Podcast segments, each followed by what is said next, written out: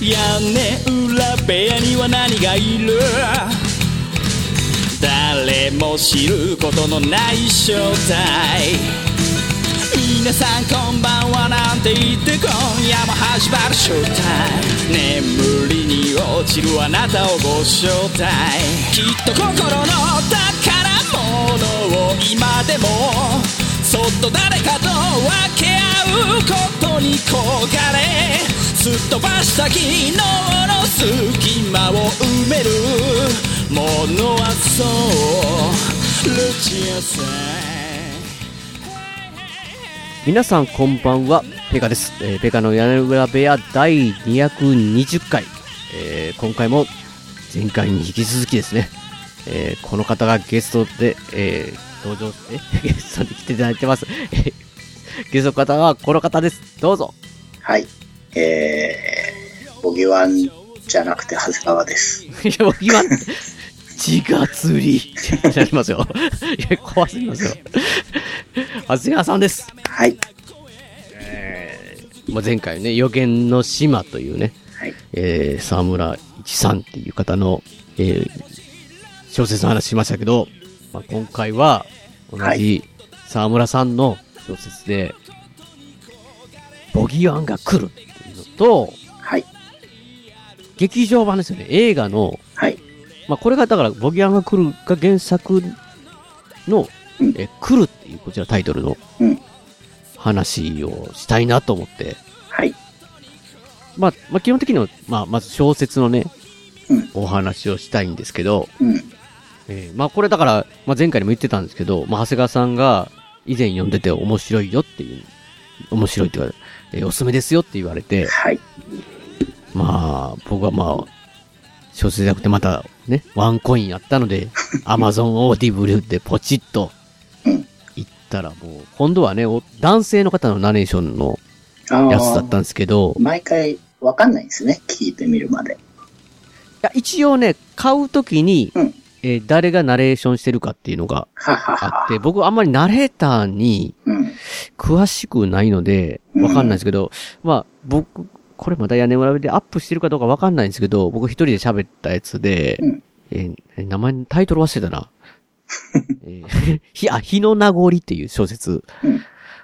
うんを読んだんですけど、それは、あの、俳優の田辺誠一さんが、あーあー。じゃあ、いやらろれんな方がやってらっしゃるんですね。みたいですねう。ーん。ただこのね、予言の島の女性の方も、ゲー、ゲーっていうのもすごかったんですけど、はい。ボギワンが来るわね。マジやばい、そこの人。本当にね、もう、めっちゃ怖いうん。って、なんていうんですか。まあ、長谷川さんはわかると思うんですけど、読まれてるんで、はい。金地さんはいますかって、だから、なんかめっちゃ言う怖いんですよ、だから。はい。はい。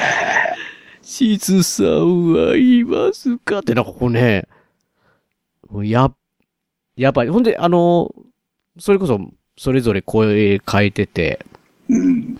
いや、まあ、まあ、まあ、まあ、まあ、オーディブの話はもう、な、こ う、話しながら挟み込みたいんですけど、うん。とにかく怖かったっす、これ。怖かったんですけど、途中から、怖さが、最後の方怖さがぶっ飛んで、うん。うおーってなっていくっていうね、ちょっとあの、余計な人とはまた全然違う、はい。 燃えるんですよ。 こそうそうそう。れがびっくりでしたね、なんか。うん。うん、そうなんですよとりねあ。えず、とりあえずちょっとあの、ネタバレは最初はまだね、な、なしというか、はい。あの、ある程度はこう、話したいんですけど、頑張ってみましょう。なんかまあ、まあ、ボギワンが来るんです よね。そうそうそ来るんですう。なんだかわからないものですね、ボギワっンて。いうね、その、うん子供の時に悪いことすると、うんボ。ギワン呼んで、うんお。山に連れてってもらうぞっていうね、あの、うんなんて、脅しに使われるようなお化けですよね。うん。ななんですけど、いやまあ、最初のシーンでね、うん。まあ、主人公の田原秀樹って秀樹っていう男の人が、小学校かぐらいの時のうんうん。思い出、思い出すシーンがあって、うん。それがね、まあだからその、要は、狭い家で、うん。入り口がすすりガラスの引き戸で、土間があってっていうシチュエーションね、うんま。あ、僕子供の時のばあちゃん家なんですよね、完全 に。あれも舞台、関西ですよ ね。大阪。あれ大は阪どこら辺なんだろうちゃんと出てましたっけね。いや、ちゃんと出てなかったんじゃないですかね。大阪ぐらいの感じだったと思うんですけど、うん。いや、それがね、本当に、まあ、そのシーンでは、まあ言ったらもうちょっと、え、地方症みたいな状態のうん、うん寝たきりのおじいちゃんと、うん。二人きりの状態で、おばあちゃんはなんかちょっと用事が出てってて、で、自分が漫画読んうで、ん時間潰してみたいな感じで、で、たまになんかおおじいちゃんが急に、お母ちゃんお母ちゃんってなんかこう、 言い出すっていう。いや僕なんか、そう、もう、音の、んなんか、オーディブルの声で頭入ってるんで、 なんか、そんなんなってしまいますけど。ほんならなんか、いや、あれ出かける言うてたで、つってなんかこう、言ったらおじいちゃんまた声止まってみたいな感じで漫画読んでるっていう。まあその、僕はさすがにそのシチュエーションはないんですけど、うん。ただ漫画は読んでたんですよ。うん。留守番とかで。うん。おじいちゃんはその時もう亡くなっていなかったんですけど、僕は。でね、なんか、まあ、そこで、だからその本、ボボギワンで言うと、そこになんか、ピンポーンってなって、うん。こう、見るとすりガラスに、なんかグレーの灰色の人影みたいなのが映ってて、うん。しずさんはいますかみたいな感じでうん。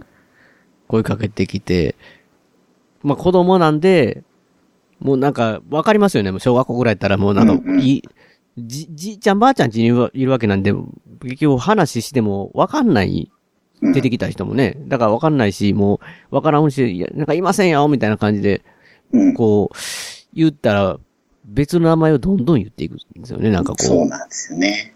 う。まあそれが、なんか、久典さんはいますかとか言って、まあ、き尋ねてきてるんですけど、その久典さんっていうのがなんかもう、なんていうんですかね、もう何十年も前に幼い頃になんかこう死んだ人、死んだ人の名前をいきなり言ってくるみたいな感じで、うん。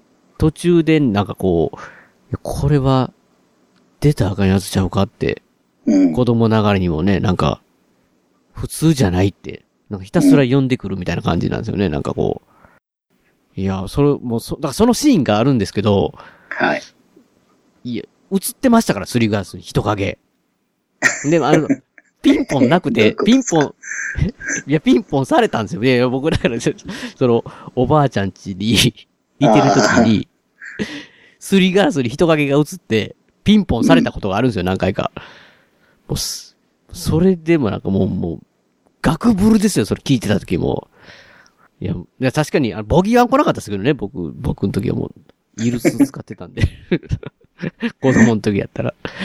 なんかもう、ものすごく、こう、鮮明に想像できてしまって、うん。そのなんか謎の、結局だからそれに関しては最終なんかおじい、おじいちゃんが急になんか、ボケてたはずのおじいちゃんが、帰れみたいな感じで叫び出したら、で気づいたらいなくなって、みたいな感じで、あれなんなんっておじいちゃん聞いたら、あれは、出たらあかんやつや、みたいな、本当は喋ったらあかんねや、みたいな、なんかこう。あの、急におじいちゃんがしゃっきりするのがまた怖いですよね。 怖いですよ。ただごとじゃない感がすごい出てすいて、まあすれ。よね。あれは怖いですよね。ほんでまたお母ちゃんに戻るっていうのがね。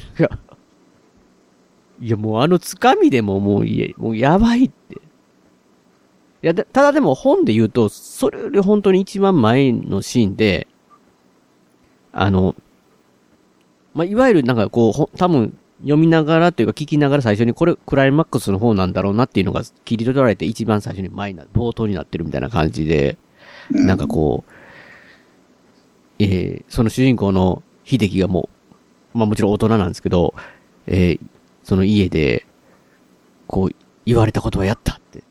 うん。なんか、包丁も隠したって。なんか、いろんなこの、いや全部、鏡も全部割ったって言って。で、電話の向こう側に、の人に、本当に妻と子供大丈夫なんですかって言ったら、えー大丈夫です、みたいな感じで。あ、あなたの気持ち、心構えの大丈夫ですかみたいな感じで。で、あとドアを開けてくださいって言って、ドア開けたら、あいつが来るんじゃないですかみたいな感じで、言ってたら、あとは、私の仕事ですって、みたいな感じの、こう、が、お、それが、なんか昔、それ、それから過去に遡るみたいな話じゃないですか、あれ。うん。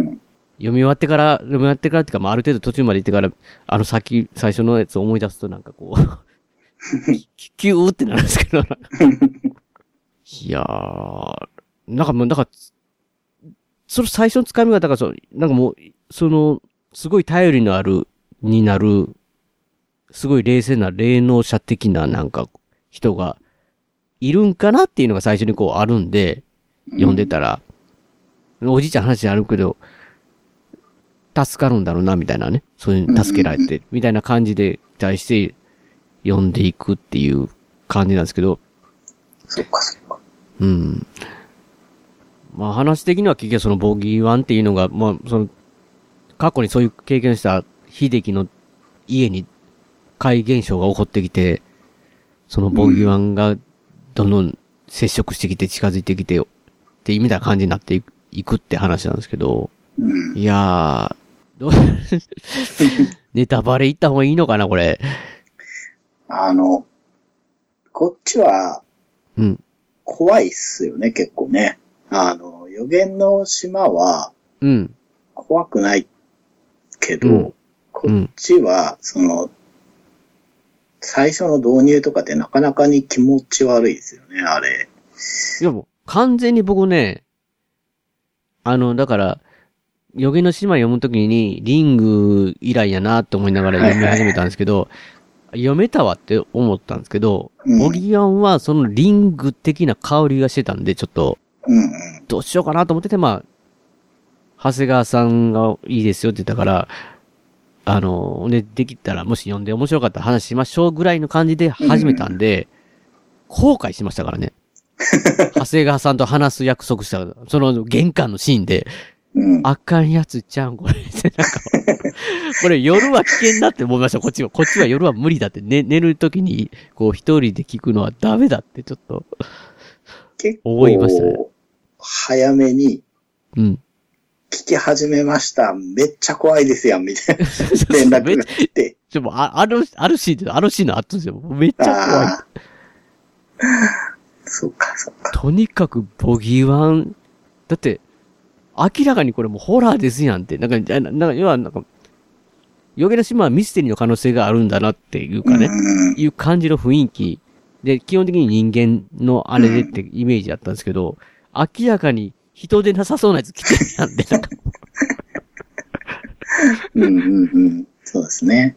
ほんまに、しかもだから僕ね、子供の時の、なんかこう、シチュエーション思い出して、ほんまに怒ったら怖いよなっていうのはすごいなん か、あの、ボギワンは、あの、良、くないことにも我々世代なんですよね、あっちもね。あっちもそうですよね。完全にそうですよ、あれも。そうそうそう。なんかジャンプとか読んでた気がするんですよね。そうそう、じそうそうそうそ漫う。画ね。うん。沢村さん自体が多分僕らより少しおお若いかなんかそれぐらいのそう世な代んじゃなですね。うん。ね。だから、いやー、じゃこれははい。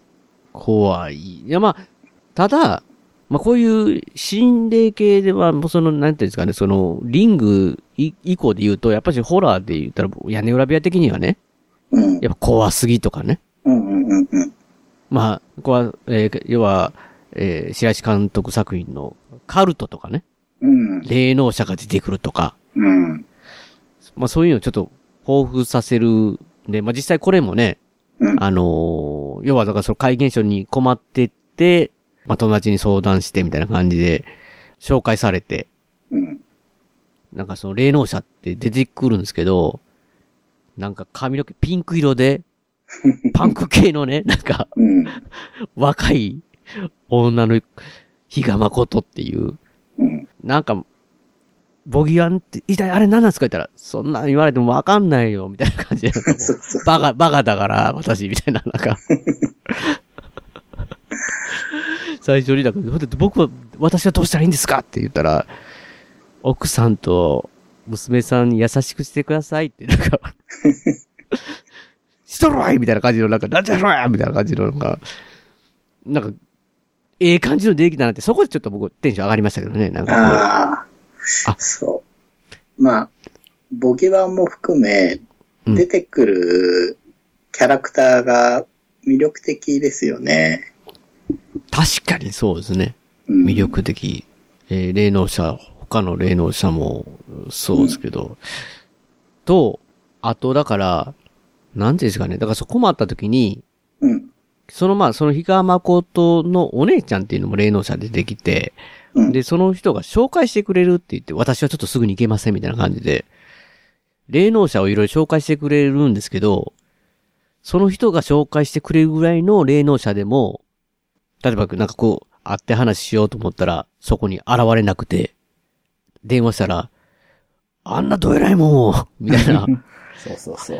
話とちゃうやないか。ああんなんやったらもう、わしも命惜しいわみたいな感じで逃げ出すみたいなんで、なんかこう、ボギワの最強ぶりがすごいんですよね。そうそう あの、ね。すすごすぎるっ逃て。げ出しちゃうんですよね。そうそう、逃げ出すんですよね。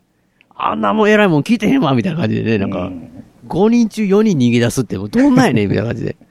で、そのさっき言った比嘉誠っていう、最初の霊能者の子も家まで来てくれるんですけどう、ん。めっちゃ期待してるわけじゃないですか。うん。だってさい最初の大体、カルトとかでも、い何人か霊能者が出てくるみたいなパターンでしたけど、最初の霊能者は、それ、最初に出てくるやつぐらいは大体、せいって言って、こう、知り、知りづってくれるイメージがあるんですけど、まこ、まことちゃん最初からいきなり、ボギーワンが実際こう、近づいてきた時に、こ、こんなに、こんなにすごいなんてって、なんか、こんなんじゃ私みたいな、いきなり、あれ、いきなりあかんのみたいな、なんか、初、初回すらも劇大できるのかぐらいの、なんか、感じだったんで、もう、ボギーワンの最強ぶりがね、もう、すごく描かれてるっていうか、もう、絶望的なんですよ、とりあえず、なんかもう。いうん。や、だから、そ、その感じからの、なんかこう、すごいなって。いや、まあ、やっぱりネタバレちょっとあり、 そうですね。いかないと難しいと思うんで、ここからネタバレなんで、これも本当にボギーワンも、うん。ぜひね、こう、聞かずに、は読んい。でいただくのが、もうめっちゃめちゃ面白い本なんで、もう、長谷川さんに勧められて、僕はもう、幸せだなって。 最初はちょっと後悔したけど。今回、今回、結局いやもう、うますぎ、ナレーションの人が、あうますぎなんですよあ、うね。ん。その、なんかこう、ボギーワン自体が、あの、変な言葉になったりするんじゃないですか。なんか、うん、なんかね、言葉じゃない言葉みたいなの言いますよね。なんか、違がつれみたいな、そんなもうなん か、すごいんすよ、なんか、これ。もう、演技力が、もうう、ん。やめてって、なんか。まあでも、あの、大丈夫、大丈夫じゃないですよね。いや、おも、本当に面白いんで、そうなんです。そこもね、含めてね、面白いんですよね、あれは。あの、僕、基本的に怖いのは好きなわけじゃないんですけど、怖くて、面白くて。うん。まあ、もうね、これから熱くなるんでちょうどね。うん。こう、こう心霊的な怖いのもいいと思うんで、ぜひね、聞いて、あの、読んでいただきたいんで、も、もし、えー読まれる方は、読んでからき、ここから先聞いていただきたいんですけど、はい。飛び出システムって何やるんだろうねっていう会話をすごいですね、だって。演者とか監督さんと触れ合えるし、スコーレが若松監督が建てた、はいはいはい。そこだけの話が聞けるみたいな。いこれはね、なかなかシネコンじゃないですよ。ないですよ、それは。や、みんなスタートカード押そうよ。坪井さんまで飛び出しましたもんねあのあ の時終わったら、外でたむろして喋ったりしてるわけですよね、我々。はいはいはい。疑似 4DX でやってくださいよの発想はそこにあったんです よ。おばあちゃんに、おばあちゃんに。そこではメールアドレス自体が連合赤軍ですからね。マジですかそうですよ、そこをちゃんと押さえとかなきゃダメですよ。ああ、すいません。新肉まんじゅう、もう一回してくれます名古屋の映画館シネマスコーレは JR 名古屋駅から西へ徒歩2分水色のビルが目印ですシネマスコーレに来ていただければ映画の同例が失敗かりますのでぜひよろしくお願いします、えーシネマスコーレでお待ちしております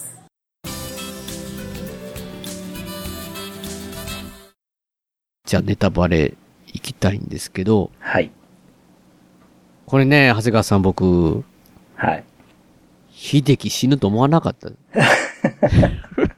し、主人公ですやん。しかも、なんていうんですかね、あの、第、い一人称で書かれてるじゃないですか、これ、私は。はいはい。で、最初、出だしがね、どう考えても、ボーギワンと最終対決で、はい。まあこれ、比嘉琴子の声っていう、まあその、要は、えー、比嘉誠のお姉ちゃんなんですけど、この霊能、琴子はかなり強い、強そうな霊能、まあそその時点でも多分凄そうな霊能者なんですよ。そうですね。その人が、これから、ここから私の仕事ですっていうようなオープニングの、うん。一人称視点の文章の秀樹が、うん。死ぬとは思わないです。結構、結構本の中で僕、やっぱオーディブルなんでわかんないですけど、結構、い、さ、言ってますよ、話的にずーっと秀樹で、もう。頭パッカー食われると思わないですよね。びっくりした。その、本当に最後の最後まで僕生きると思ってたんで、なんか、脳みそからの、頭の食われる音が聞こえたみたいなね、なんか、表現があった時に、えこっからはもう生き返れんよなってなんか、ガリって音がね、聞こえてね。した、したみたいな感じじゃないですか。そう頭と顔半分食われて、なくなっちゃうんですよね。いや、僕本当にね、あの、まあ、要はその、対決みたいになるときに、まあ、電話がかかってきて、コトコからかかってきて、コトコの指示通りでっていう、まあ、携帯電話からかかってて、その通りをするんですよね。なんかこう、包丁とかを巻いて隠して、鏡割ってみたいなのしてて、で、準備はいいですかって言って、そのなんか、お椀にわざわざ水を、全部そうそうそう、ありったけのお椀を並べてる、廊下に、水張って、やってて、やってて、いいですかって言って、扉開けてくださいって。扉開けたらボギラン来ますからね、開けたら。閉まってたらまだあれですけど、っていう状態で、まあ、コトコがやってくれんかなと思ったら、携帯で喋ってたコトコのはずなんですけど、家の電話が鳴って、うん留守番電話から、コトコの声が聞こえてきて、ボギーワンはか狡猾でしたって私が思ってるより、みたいな感じで、うん。すべてそれは、あいつの罠ですって言って、うん。もう、携帯からコトコ、留守番電話からコトコみたいな感じ で、あの声、そうそうそう。そういうことかってなった時僕もう背中ゾゾゾってししましたから。あれ、いいですよね。あそこね。すその、ごいですね。最初に、その、緊迫したうん、刃物をしまったり、鏡を壊したりしてるシーンから入って、うん。まあ、ことこがこれから助けてくれるっていう後に、その、おじいちゃんの家の下りとか、うん、うん。えーその後のいろいろのがあって、対決シーンに戻ってくるじゃないですか。そうそうそうそうだから読んでるこっちとしても、あれかってそう。あの、ボギワン、あんまり劇中だとボギワンって呼ばれなくて、あれって呼ばれることが多かった気がするんですけど、まあその、何かが、いや相当やばいらしいなってのが分かった状態で、うん。じゃあことこがどうしてくれんのかなって思ったら、うん。そもそもことこじゃないっていうそれが本当に絶望的で。いや、もう自分やったらもうす、し気狂うわ、みたいなね。あの、結局、ボギワンがうん、鏡とか刃物が嫌だから片付けさせてるんですよね、あれ。そうなんですよね。うんで、あの、廊下のやつもなんか歩きづらくするためだったんだって。そうそうそうそう。そうなんですよああ、いや、だから、だから、ことこの声で、私も、なんか、賢くなったっていうことですよ、みたいな感じのこと言うじゃないですか。なんかう火なんをですつけてたってから忘れてましたけど知恵を。つけたってことですよって、そのボギワンがことこの声で言うんですよね。希望す。ねえ。で、まあ、留守番電話の方はピーって言って、もう、時間切れで消えてるんですよね、なんか声が。もう絶望しかないじゃないです か。あそこは、うん、怖かったですね。いや、でも、一人称で、はい。秀樹は死なないと思ったらガリっていう 頭、頭パクってこられて、ガリってなって音だった時に、えどうなるんこの本って思いました。そうなんですよね。で、その後って、まあ、要は、秀樹の奥さうんんの話になっていくじゃないですか。カナそうそうの話にカなナっの話になる。うん。で、秀樹がやってきたことが、カナの視点から見ると、うん。煩わしかったっていう話になっていくじゃないですか。そう、それもすんごいなと思いますよね、やっぱり。あれすごいですよね。うん。そう僕は、あの、秀樹が死んでしまうっていうのは驚きはしたんですけど、うん。あの、まあ、一つの手法じゃないですか。あ、うんうんこう、こうかーって思ったんですね。うん。うん。うん。で、いや相当強いっていうところが表現されて、その後に出てくるのが、その結局、人としての視点の差によって、 うん。あの、こ、この人、だいぶ、やばい人だったんだなっていうのが、秀樹 が、分かってくるじゃないですか。わかりますね。んだって、イク、イクメンサラリーマンって歌ってて、すごいブログですごいなんか、イエーイみたいな感じの、そうそうイクイクメンにブログを書いてて、横で子供が来たら、あっち行けみたいな話やってるっていう。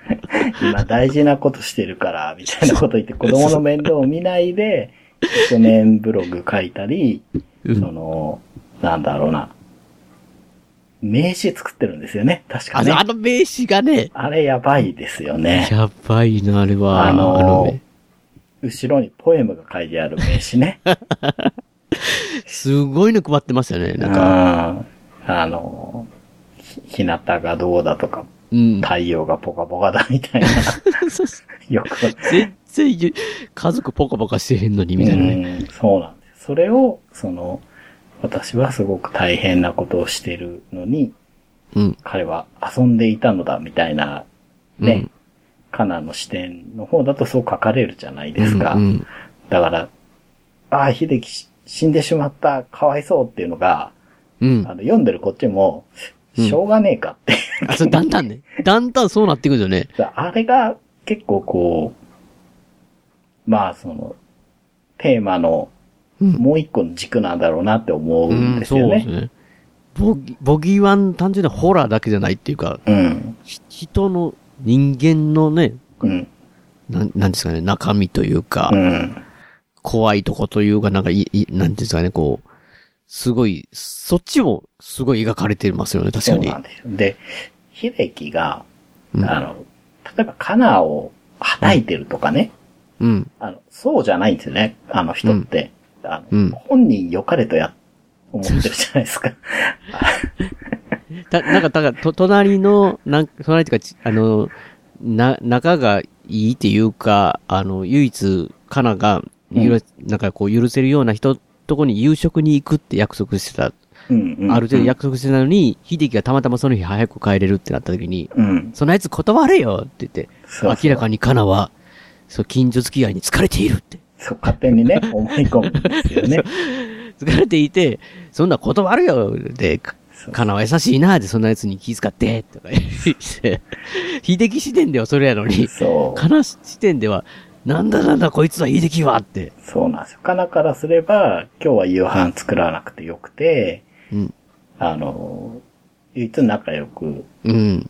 多少気が許せる家族のところに行けて、あの、娘もそっちの子と仲がいいから、仲いいねそういう意味でも気が楽なのに、うん。それをね、自分がブログに、うん。あの、今日はディナーに行ってきたみた いな、家族サービスをしたっていうのを書きたいがために、そうそうそうそうそうそういうことをねじ込んでくるじゃないですか。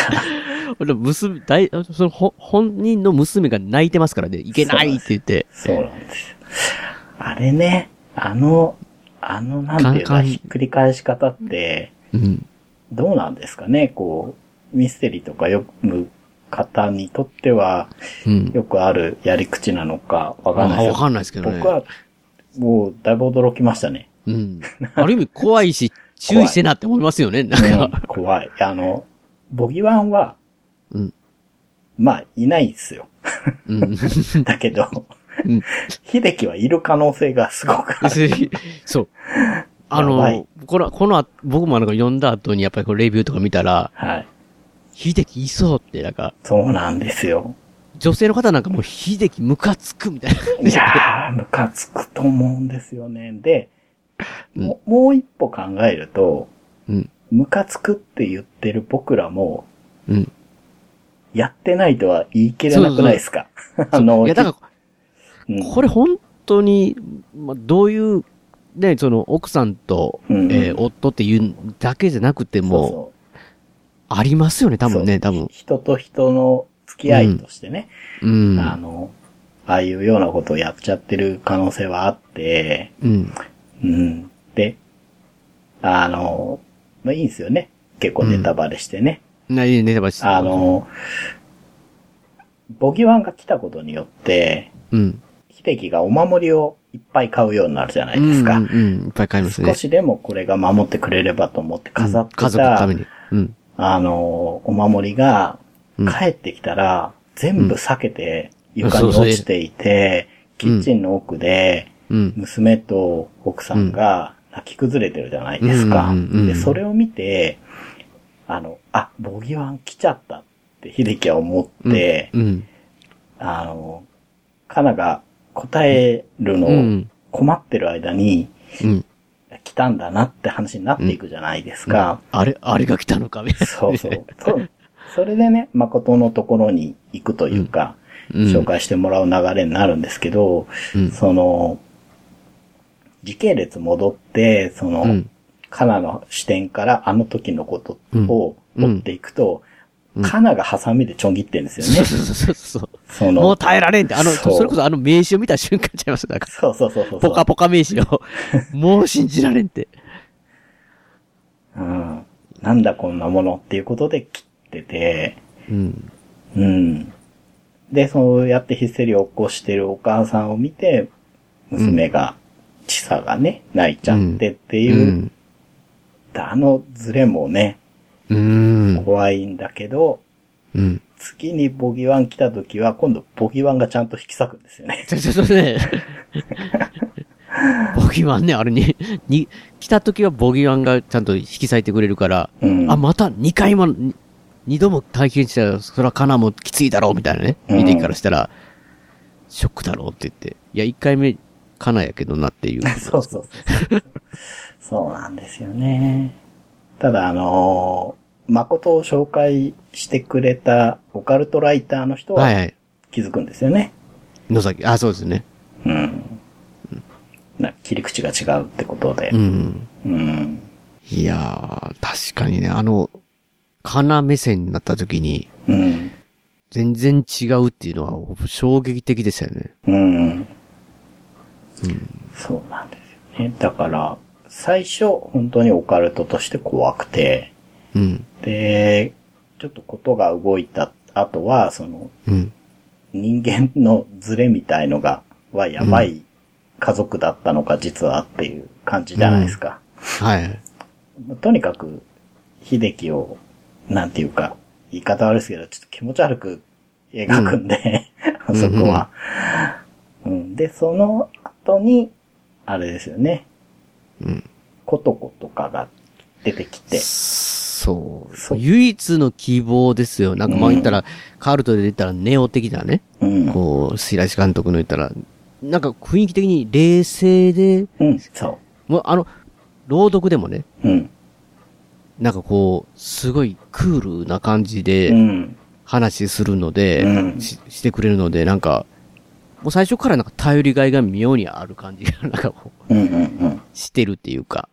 ただ、まあこの、ことこが実際こう動き出す前の、うんその悲視点の時に、結局、ボギアンが、まあ、来るからっていうので、そこから、あまあ、誠が、なんか、ピシャーってなって、こう、ベランダで、なり 逃まげしたねてみたいな感じで、か、うんかなと、あのーまあ、こ子供のちちさをね、うん二。人連れて、えー、ちさを連れて逃げて、結局新幹線に乗って、うんえー秀樹の実家ぐらいしか食べるとこないって言って、行ったら、まあ、トイレ行きたいってなって、うん新幹線のトイレ行くと、コンコンってノックが来てしまう。うん。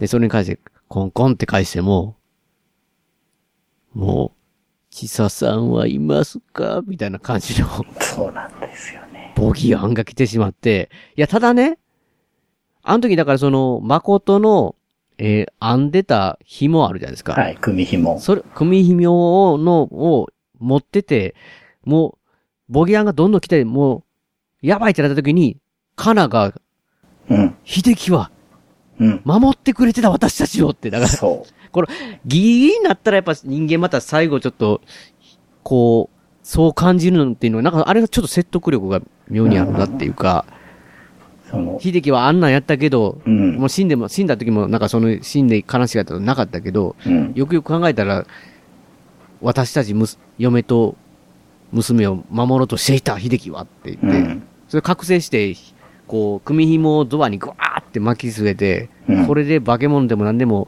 入ってこれないって、お、おカナス、なんか覚醒したなって僕思ったら、あの時のポギワンのセリフがまた、 なんかこう、 ちょっとね、あれはね、オーディブで聞いてると、はいはい。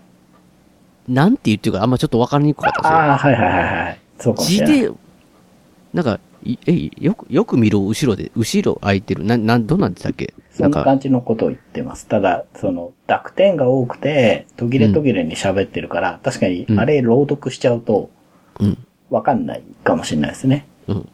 ま、要はだから、ドアはちゃんと閉まってるけど、なんか、空いてるところがあるぞ、みたいな感じで、そうそうトイレだったからね。便座がガバーってやって、そっから手がドーって出た時に、そうそう。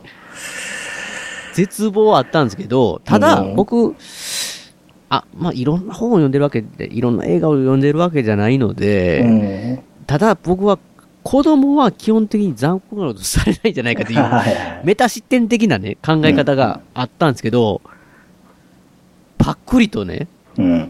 ちさがスポーンって行かれたって聞いだった時に、また嘘ーんってなったんですよ、秀樹に対して。 ちさがあって。僕は僕は、なんか、カナがやられてしまうのかなと思ったら、ちさがスポーンって、こう、口の中にってなったじゃないですか。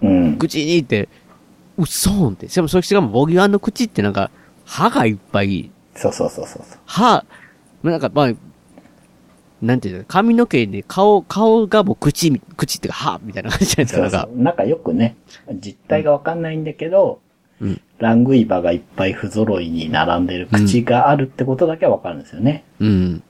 そこにスポンって入ったらもう終わりかなと思って、もう、もうそこでもう嘘ってなりましたよ、なんかもう。うん。まあも、もちろんカナはもう、精神的に崩壊みたいな状態になりますけど。うん。いや、あのも衝撃でしたよ。ほんで、だから、結局はこれ、視点が、3人になるんですよね、だから。うんえー、秀樹。最初が秀樹だとしたら次カナで、うん。で、野崎にね、あの、オカルトライターの、えー、秀樹が頼って、えー誠と付き合ってるというか、唯一野崎だけですよね、なんかこう、 最終こう読んでみたらなんかこう、すごい感情移入ができるというか、ああ、そうかもしれないですね。一番近いというかね、なんかこう、で、最初は嫌なや、秀樹視点ではなんか嫌な感じのなんかちょっとやつかなと思ったら、一番なんかまあ常識なんかなって思ってしまうというか。そうそうそう。その、秀樹が亡くなった後も、あの、カナの心配をして、うん家に遊びに来てくれたりするんですよね。うん。いやー。だからその三、野崎視点になってから、うん。まあ、ことこが、だから誠がだからやられてる病にね、うん。まあ、あそこもだからまたいいじゃないですか、その、なんか途中から結局いろんな殺人、なんか、人が行方不明になったりとか、死んだりとか、うん。野崎さんの周りでえらい怒るんですよねって、警察が来るわけじゃないですか。そうですよね刑刑事がね。うんですっごい追い詰められて、なんかこう、病院に誠のとこに、んとこまで来るわけですよね。なうん野崎いるときに警官が来て、誠さんの話が聞きたいんですけどって。で、そこに、ことこが現れて。姉ちゃんがね。姉ちゃんが現れて。で、なんか警視庁の、 誰々を知ってるんですけど、みたいな感じで。うん。ほんで、向こうもなんか、あんま、はったりやんと思って、なんか、お偉方の名前出したらビビると思ってんのかよみたいな感じで、言ってたら、ピッポパッポって電話して、 なんかこう。ほんで、その電話を受けたら、あ、すいませんみたいな、その警察の人が、いや、てっきり、う、ううわー申し訳ございませんみたいな感じで、うん。この点、このね件からは手を引いてくださいって。警察が同行できる問題ではありません、みたいな感じで。もうあそこでなんかちょっと、こいつビッグじゃないかって。そうなんですよね。で、しかも、なんか、淡々とそれをやるじゃないですか、ことこは。そうなんですよ。タバコ吸うとかね。ああ、そう。よしで急に。で、支援をふーって吹きかけたら、そこにあったなんか、悪い空気が全部消えていくみたいなね。うん。なんかち、ぜ、全然違うぞ、レベルがみたいな。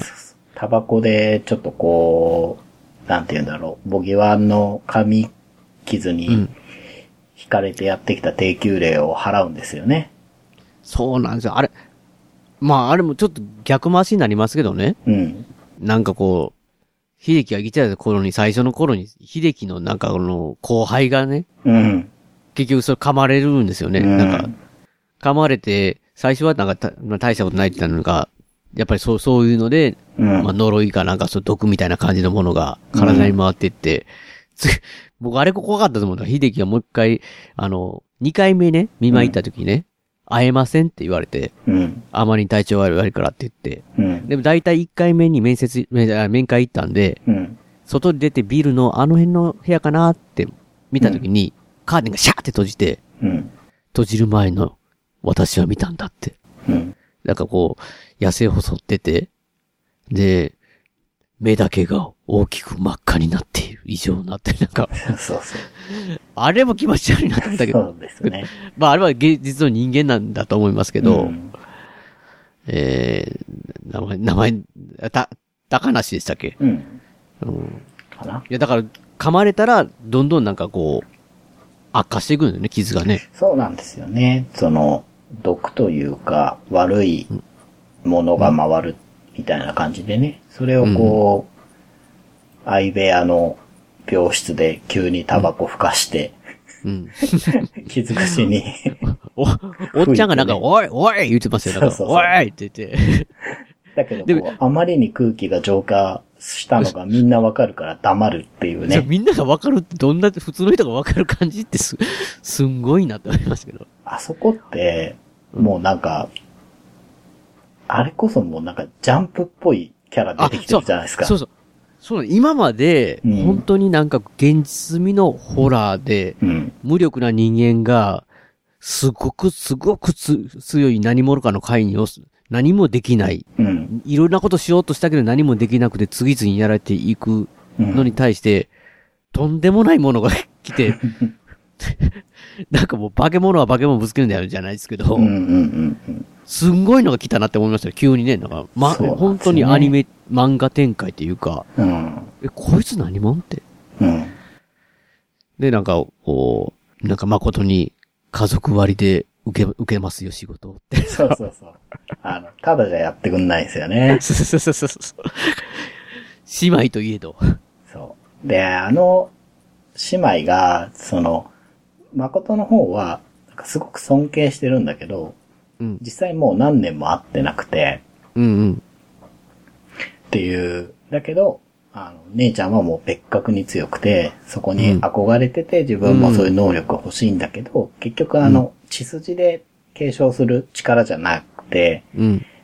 その子に宿るっていう設定だと思うんで、その誠にはその力がないんだけど、うん。その憧れていろいろ無理なことをしているうちに、誠自身はこう体の方に傷がいっぱいあるみたいなうん感じじゃないですか。うんああいう設定とかもなんかすごく、うんまあ熱血感があるというそうか、 だから、ど、努力で身につけたってすごいなと思いますよ、誠そうなんですよの。。誠は誠でなんかすごいんだけど、うんなんか、そんな妹を指して、努力で身につけられるものではないから、バカな子ですみたいなこと言うじゃないですか。そう。だから最初にだって秀樹に電話してきた時も、なんか、会が起こって、誠がそこにいてたのに、会が起こって、会がいなくなった時に、誠が震えてたら、電話がかかってきて、ことこからかかってきて、うん。秀樹さんに変わってみたいな感じで変わると、うん。あの、あなたが、あ相手してるものは、誠ごときでは、 そうそうそう。対抗できない恐ろしいものです、みたいな感じ。そうなんですよね私だったらいけるますよ、みたいなのがもう出てるじゃないですか、なん出か。てるし、その、あそこまでって、その、コトコって、うんなんていうか、出てくる気配ないんですよね。だからいきなり、 あの、誠が対決して、誠とはなんかこう、繋がってるから、うん。あ、誠やばいことになってるぞっていうので、勝手に気づいて勝手に電話してくるじゃないですか。そうそうそうそうしかもすごい何年ぶりかでいきなり電話してくるじゃないですか。あれがなんか大体わかります、みたいな感じ。そうそうそう。あの、ね、あれ、すげえ強そう感が出ますよね。強そうですよね。そうなんですよ。これがね、実際ボギーアンと対決の時も強そう感出てますもんね、なんかね。出てます。そうなんですよね。で、なんだろう。ことこがなんかこう、すごいこう、す必要最低限なことしかしないし言わないんですよね、あの人ってね。そうですよね。うん。ああいうなんかすごく、なんだろう、クールというか、うん、効率重視みたいなところうん。をやってんだけど、言ってることは結構超常的だったりするじゃないですか。うんうん。だけど、あの、野崎支店って、ちょっと探偵物みたいになるじゃないですか。確かにそうですよね。ボギーワンのルーツを探るっていう、その、野崎がライターだから、うん。うん、いろんな文献あさって、何か手がかりがあるんじゃないかっていうのをうん。探してるから、あそこはなんか、こう、またちょっと違う読み物になるんですよね。そうなんですよ。うん。で、ことこも結構ちゃんと調べてて、うんで、やることはちゃんとやってて、うん。うん。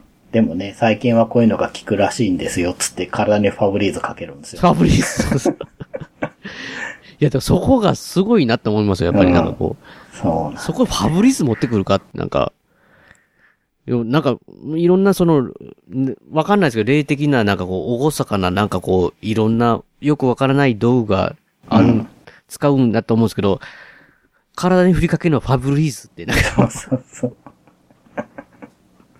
そうなんですよね。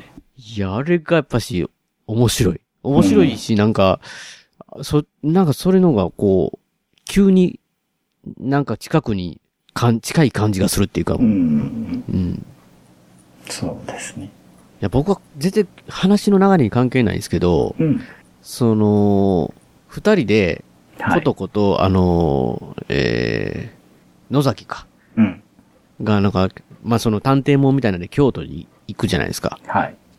いろいろ、その、ボギワンっていうのは何なんだって言って調べて、うん。で、まあ、分かってくる。あそこもすごい面白いんですけど、その時になんか、京都のね、第一朝日に行くって、なんか、うん。ラーメン屋にね、僕行ったって。僕結構有名っていうか、第一朝日と新福祭館っていうね、うんうん。こう二大、二軒並んでるラーメンがあるんですよ、こう京都に。ああ、どっちも有名なんですかそう、どっちも行列なんですよ。へえ。どっちもヒットしてるってすごい。まあ、今日、結構だから、そ、そこで食ってたんかいって、なんか、なんかこう、なんか、そうそう。そういうのもね、なんかちょ、ちょっとこのネタで面白かったですけど、うん。いや、なんうん、確かにあの探偵もんで、こう、こんな風んじゃないかっていう仮説とか、で、ことこも、確かにその仮説っていうのは、うんまあなんか理にかなっていますね、みたいな感じで、うん一緒に付き合いますけど、 まあ要は、山から来るとボギアン、お山に帰ろうっていう、って言って、まあその、ボギアンが、要は帰ってる山はどこなのかみたいな感じでうんうん、探していって、確かにすごい説得力があって、実際行ったけど、まあそこには何もなくって、うん。山っていうのはまあ表現だけであって、うん。まあ本当に遠い異世界かなんかうん。のことなんだみたいな感じになるっていうので、がっかりみたいな感じで、なる野崎の感じも僕よすごい良かったんですよ、なんか。そうですね。うん。わかるっていうのか。うん。いやー。で、結局はね、そのなんかこう、コトコが、うん最終的には誠のマンションを使って、うんえー、そこに、逆にボギアンを呼び寄せると。そうですね。あれ、要はだからね、まあそこに、まあ、野崎も一緒にいてて、うん。まあ本当にこう、そこでボギアンが現れてって形に最終ラストになっていくんですけど、うん。めちゃめちゃバトルじゃないですか。そうなんです よ。あそこはね、そういう感じになるんですよね。最初の僕ね、あの、玄関で来ておばあちゃんのなんとかとか言ってた感じの本を読んでる感覚と違う感覚で読んでったんですよもうそこ。だって、ボギワンの歯 ガチンっていうの上と下の歯を両手で押さえてることこみたいなね。なんか、ほんで、その瞬間に、先に武器である鏡を野崎の方に放り投げて、バーンってこう手で受けてるみたいなね。うんで、その鏡を使ってみたいな。これ僕何を読んでるんだって、なんかこ う、最初に読んでた、銀次さんはいますかみたいな感じの時にブルブルって言ってた感じと全く違う、うん。激アツになんですよね、あそこね。そうなんですよね。うん。そうそうそうそう。いや、あれは、すごい良かったなって思って。で、結局その僕はそ殺されたんじゃないかと、うん。ショックだったで、ちさ、うん。子供ですよね。うん。かな、秀樹とかなの娘うん。は死んでなかったと。そうなんですよね。ボギーワにちょっとなりかけてるみたいな状態でうん、出てきて、また、またその子供が白目向いて、うん。異常なパワーを持って戦うっていうのはね、うん。それを、まあ、ボギアンは、コトコが戦ってるんで、うん。普通の野崎がね、うん。鏡持ってなん か、その、こ、白目向いた子供と戦うっていうのが、熱すぎやな、これ、と思って。めっちゃ怖いし、なんか、想像できるじゃないですか、なんか、チャチャッキー的なのはわかるんないですけど、うんうんうん なんか子供、めっちゃ怖いじゃないですか、子供の白目の、なんか、うん。めっちゃパワー持ってるみたいなんで。ね、普通じゃないくらい口を開けてるとか言ってましたもんね。 どんなやれって。それでもやっぱしなんかこう、なんかちさ、その、要はその、ちさが苦しそうな顔したらちょっと手を緩めてしまったの、のぞきは逆にギャーやられるみたいなのが、こう、あ、なんか本当にジャンプ漫画みたいになってるなって思いながら。うん。いやでもその、ね、最初にボギアンがやってくる緊迫のシーンあるじゃないですか。こう、はい開けて、もう、緊張すごい野崎はしてる状態で、ほんで、ボギワン来た時に、あのー、誠さんはいますかとか、うんで野崎の、野崎コンって名前でしたけど、確かあの、うん本名の方でね、なんかか、和弘さんでしたっけなんか、和弘さんはいますかって、うん俺の本名だみたいな、なんか、うんうんうんうん。で、その時に、ことこが、私の名前は知らないのみたいな感じで、うんうん挑発、めっちゃ挑発するんですよね、うんことこそうバそうリそうバリすごいボギワに対して。 めっちゃ。でなんか、で田舎にいてたから、なんかその、山の奥にいてたから知らないのかなみたいなこと言ってたら、なんか、うん知ってるよって言って、ほんでその時にもう、ボギワ以外に低級のなんかそういう妖怪的なやつがブワー集まってきて、うん。いっぱい。うん。でんなんかこう、林立てるんですよね。なんかこ、ボギアンが言うことを繰り返して、なんか、そう。俺は女を食う。俺は男を食う。俺は両方食う。みたいなやつですよ ね。そうそうそうそうそうそう。で、そういう奴らがおってて、名前を、ほんでボギアンが名前は知ってるってことに対して言った時に、名前教えて、名前教えて、みたいな感じで、こう周りのやつって言ったら、コトコさんって言って、言った時に、だからなんかこう、コトコが、そこまで、わか、私の名前知ってるな、わかるわね、みたいな感じで言った時に、ま、ま、まさかっていうのはその周りですが。そう、低級例がね。そう、火が、火がことことか言って、なん か、ビビり出すっていうね。有名勢かしらねみたいな。なんかこうあれめっちゃええな、知れ渡ってしまったみたいな。でそう。おそ、恐れおののいてるわけですよ、だから。あれ、もうだって、もう、ビーバップとかみたいな、不良漫画です よ、ああそうあ、そうれ。いうやつですよね。 ほんまに、ほんまにそれですよ。だからね、お俺はあっちをやるみたいな感じでなんか出てきたヤンキーが、まさかって、あそ、あの、あの子のあいつかみたいな。ビビるみたいな。伝説のみたいなね。もうそいつらもうどっか行ってもうボギワンとだけみたいなんで。で、ボギワンもでもまだやっぱ結構強かったですね、なんかもう。うんそうなんですよね。だから、すごい、こう、一冊の中で、いろんな、こう面白さがありますよね。そう、本当に、いや、それすごいっすよ、これ。だからこう、一見、ホラー、オカルトなんだけど、うん。なんかこう、すごいエンタメ感があるんですよね。うん。面白いものがいっぱい入ってて、それがなんかその、ペガさんも言ってた、僕も勧めた、あの、うん怖いけど面白いですよっていうとこそろれですよ全ね。然わかんなかったですもう最初の、い最初の方聞いた時も、怖いだけですやんって、長谷川さん、これ。怖いだけですやん、こんなんあての。怖いの好きな人が、いや、こんなん怖くないですよって言ったら怖いっていうね。怖すぎて熱いとか言ってんかなと思って、もう春日さんも、これ以上怖くなっていくんかと思いながら、もう、思ったら、ほんまに最後の方なんか、激熱やん、これって。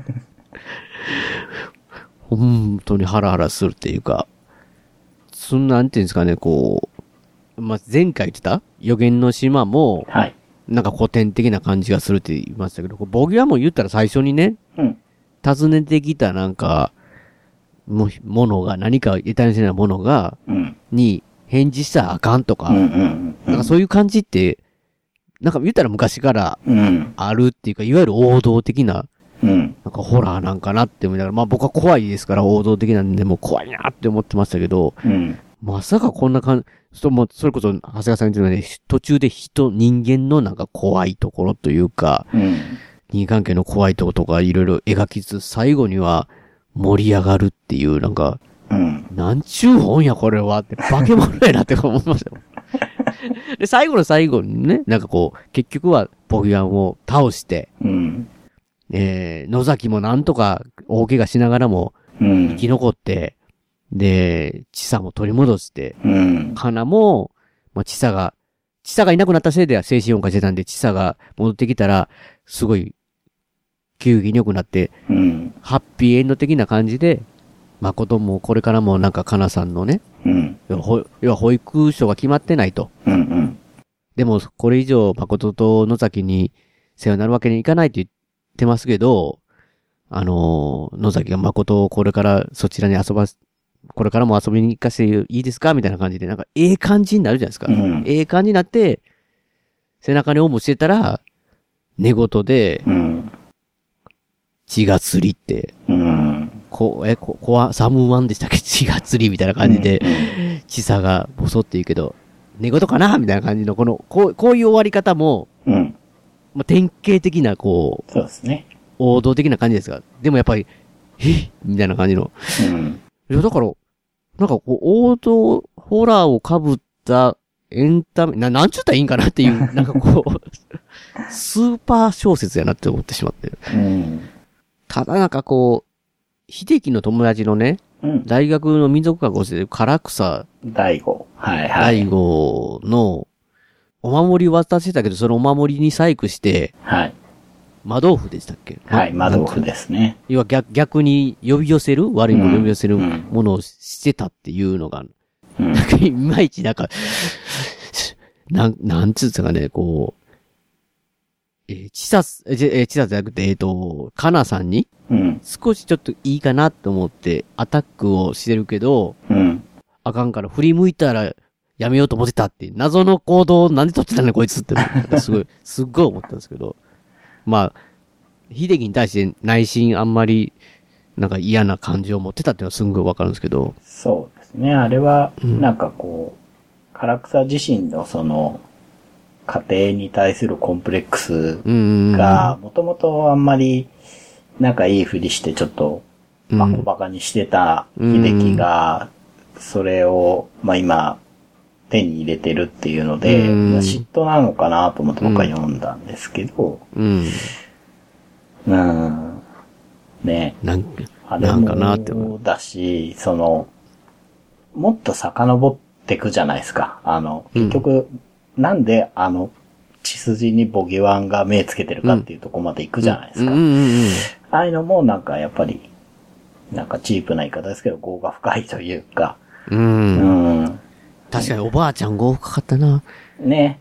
そうあなんの、ですよね。仏壇で手合わせて秀樹が行った時に、ね、なんか、それだけじゃ人生あかんねやって。そうそうそう我慢だけしてたらいいと思ってたけど。心に悪いもんが溜まってくって言ってたんですよね。うん。うん。だそういうところもこう、結構こう、ぎゅうぎゅうに詰め込んであるなとは思いましたけど。ですし、あのボギワンっていうの自体あるじゃないですか。うんその、それをなんかこう調べるっていうのは、ほんなんか三重の方で、うんうん。ブギーマン伝承っていうかなんかこう、そうですね。宣教師がっていうやつですね。宣教師がブギーマンっていう言葉がボギーワンになったんじゃないかとか、うんブギーメイとかなんかいろ、うんうんその辺もなんか、ありそうじゃないですか、すっごくなんか。僕調べ、調 べたら、これ、普通に沢村さんが作ったものって、なんか、すごいなと思いますよ。なんかこう、ありそう感がう。んそういう、なんか伝承的なものが。いや、なんか、やばいですね、これ。これ、しかもシリーズって聞くじゃないですか。はい。僕読んでないですけど。はい。え、3作ぐらいで、しかもあれでしょなんか、この、比嘉姉妹が出てくるんでしょこれ。そうですね。あのー今回は、ことこと誠なんですけど、うん。間にもう一人いるんですよ。え、ちょっと待ってください。ちょっと待ってください。はい。ちょっと待ってください。それちょっと待ってくださいよ。マジですか。いや、だって、ことこがね、はい。ボギワに言ったセリフがあるんですよ。はいはいはいはい。誠の彼をやる気かって言ってなんか叫んでて、うん。それとも、誠を襲う気かみたいな感じで、うん。最後のたった一人の私の家族をって、だから叫んでたことを考えると、もう一人って、やばくないっすかなんかわかんないですけど。あのーま、あ、もう一人なのかどうかもちょっとわからなくて。あわかんないですわかんないわんかんないねですか途中で、下の子って言い方してたでしょ。下の子たちが、ああ、なんか、のー食べお物腹当たったそうそうそうそう、食べ物に当たって恨まれているんですよって話で、何人かいそうだなと思ってたあ、んそうですけそど、うそう。結構いそうな感じなんですよ、あれ。一応出てくるマジっ話すかがあるんですよね。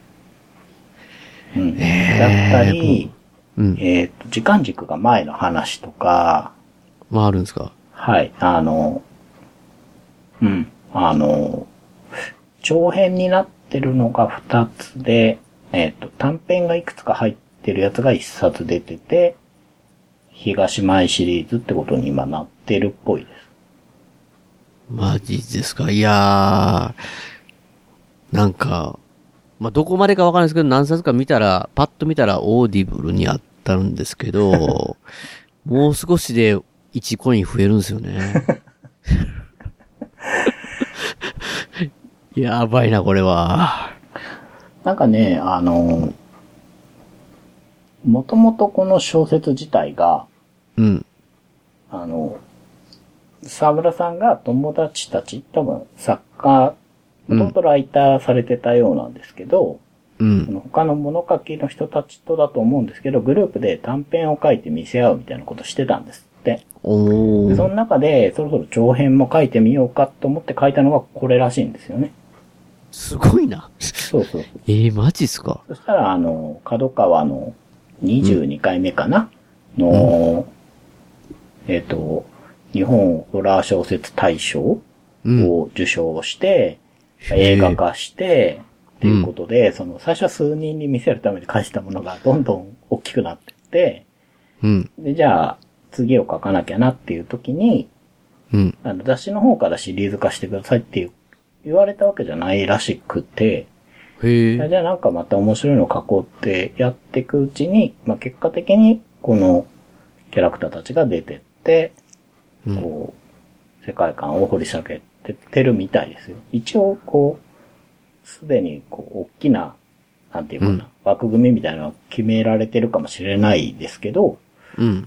うん。結構その、ファンの声とかもあって、あの、思った以上にうん、このキャラが疲れるんだなぁみたいな感じとかで、うん。うん。あの、面白いものをっていうので書いてったら、そうやっていろいろ出てくる感じになってる。いやいや、すごい人気があるんだなと思ったのが、僕はだから予言の島しか読んでない頃に、だからそういう、うんえーレビューとか見てたらね、あ、なんだ、東姉妹出てこないんだ、みたい な思いながら最初読みましたが、これは出せないですね、とか、なんか、なんかすごいそういうのを書いてたんで、いやそやっぱ結構人気があるんやなと思って、うん。いや、まあ確かに、好きになりますよ、僕も。うん。ことこも誠も。そうなんですよね。どっちも、野崎も、みんな。あの崎も好きになりましたね。うん。秀樹は好きになられへんかったけど、最後は。でいや、でも、2回目よ聞いたんですよ、僕ね。はい。かな視点の時はかなになってて、僕やっぱ怖いなと思ったのが、秀樹視点の最初に思った時に、まあ、かなの視点も分かりながら読んでても、うん。そこまでやっぱ憎めなかったんです、秀樹がう。ん。だから、やっぱりその、い一人称視点で書かれると、うんその人気分になるんやなって思いなうがら。ん。うんだからなんかそういう、こう、す設定とかじゃなくて、うん。なんて言うんだろう。文章としてのテクニックみたいのも、うん。ね、すごい上手なのかなって思いますよね。うんうんこうやったら、こっちに感情移入しちゃうし、うんでも実はそうじゃないんだよっていうのを、うん。その、ボギワンっていう超自然的なものを挟んだ後に、わざとうん人間的なことを書いてくるとか、うんそういうのを意図的にやってるって考えると、うんうんなんかすごく楽しませてくれる作りだなと思って。番組の途中ですが、えーここでですね、笹山さんの一曲と、まあ、ちょっと、えー、ボギアワンが来る小説の方ですね、の話がここで、えー終わりで、この歌が、えー、笹山さんの曲を聴いていただいてから、えー映画のね、方の来るっていうね、ボギアワンが来るを原作にして作られた映画の方の話を、えーしていきますので、えー聞いていただきたいなと思うんですけど、ね、本当にボギーアンはが来るはね、えーね、実際、えーそういう、えー化け物というか、えーそういうのが出てくるという話なんで、まあ、完全にフィクションなんですけど、いや、本当に他の、ね、あのさ、長谷川さんと喋ってましたけど、出てくる登場人物たちのなんかこう話がね、これ実話なんちゃうかなって、ちょっとなんか、いうぐらいね、なんかその、い、なんかモデルの人がいるんじゃないかっていうぐらい、まあ書かれてる沢村さんのなんかこう、すごいなって思うというか、いそう、いそうって本当にいそうだし、周りにいるんじゃないか、自分もそうじゃないかってこう、思わされるのがすごいなって思うっていう意味でね、 えー、まあ今回はね、もうまるでこう、ノンフィクションじゃないのかなって、フィクションなのにっていうような、えー感じが、こう、まあ、このポケモンが来るに関してはすごい感じたので、えーこの曲をね、聴いていただきたいなと思います。では聴いてください。笹山さんで、アルバム、灰の水曜日から、ノンフィクション。街中を飾るコマーシャルミュージックキラキラ輝く夢希望時々はこんな古いセリフ頭の中を巡るのさそこに愛はあるのかいピストルに花束僕らの時代にはない日の酒と背中で語れるものがないない日々を彩るポップサブカルチャーってそんなのいつ生まれたのそうそうとこんなの見つけたんだぜでその真ん中に伺います将来の夢はありますかローデムを呼んでも僕らの世界にはいない白い悪魔が来ても説明書はここにはないそれってまるで現実みたいだぜいや、まためっちゃ長くなってしまったんで、はい。早く喋れなくてはならないな と。映画の話をするつもりだったのに、ああ。どうですそか、ですね映画は。映画ね映画は、ペガさんどうでした僕ね、映画はね、やっぱり、この、小説を好きになったの、面白いなと思って楽しくなってくると、はいもうあるあるですけど、はい。自分の中でイメージできて、しかも、んもう、朗読込みじゃないですか。あはいはいはいはいはい。と、やっぱしね、ちょっと、うーん、本に比べるとっていう感じがしますね、僕。ああ。来るっていうね、劇場。はい。まあ、長谷川さんは、来る、来る、映画、劇場版も良かったっていうか、そうですね。あの、おすすめ出たんですよね。うん。なえっ、とね、まあ一番はあれですかね、かなはいはいはい。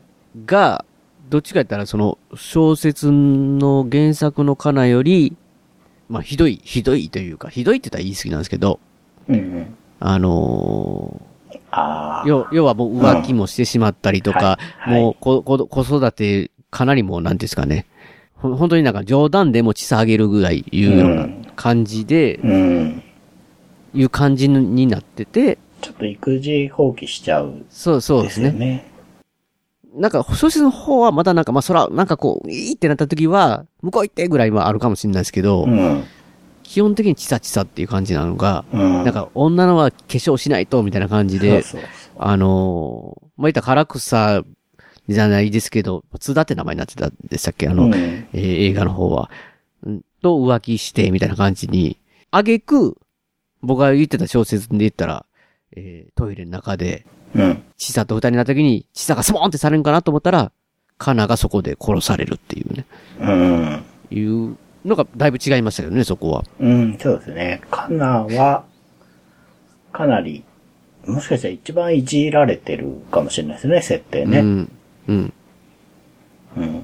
あとあれですかね、やっぱりなんかこう、なんていうんですかね、やっぱ、僕はあの、最終対決シーンとかもすごい良くて、うん。一番は、僕が見たかったのは、ボギワの歯を、カチンっていうのを両手で受け止めることが見たかった。はいはいはい。あれを楽しみ、要はボギワンどんな風に描かれるんだろうっていうのを、うん。すごく楽しみにしてたら、はい。ちょっとそこは、はい。ちゃん、まあ、ちゃんとじゃないですけど、えーおえーと、原作のような感じではなかった。そうですね。そうですね。ほんで、うん。なんかこう、対決も、うんまあ、秀樹のマンションで対決するってことで、うん。そこの周りを警察に言って、ガス工事とかなんか、なんか、まあ、事故みたいな感じで言って、みんな退去させて、うん。結構日本のいろんなところからの霊能者を集めて、うん。どんとこどんとこどんとこみたいなのをし出すっていう、 あ、あれがあんまり僕の中では好みではなかなかったっていうか、あーそうですか。な、結構長かったですね、なんかあれはあーまあな、まあ見せ場だから長いのかもしれないですけど、特にあのー原作では片腕切られて死んでしまう大阪さんっていう、はいはい。えーあの人名前何でしたっけ女優、女優じゃなくて。えっ、と、柴田理恵。しあ、柴田理恵さん 違が、しゃあ、あて、あてます、あてます。もうずっとなんかこう、棒を振ってるイメージがね。う。まあ まあまあ、おすっごく祓いしてましたね。あ、そうそうそうそうそう。うーん、なるほど。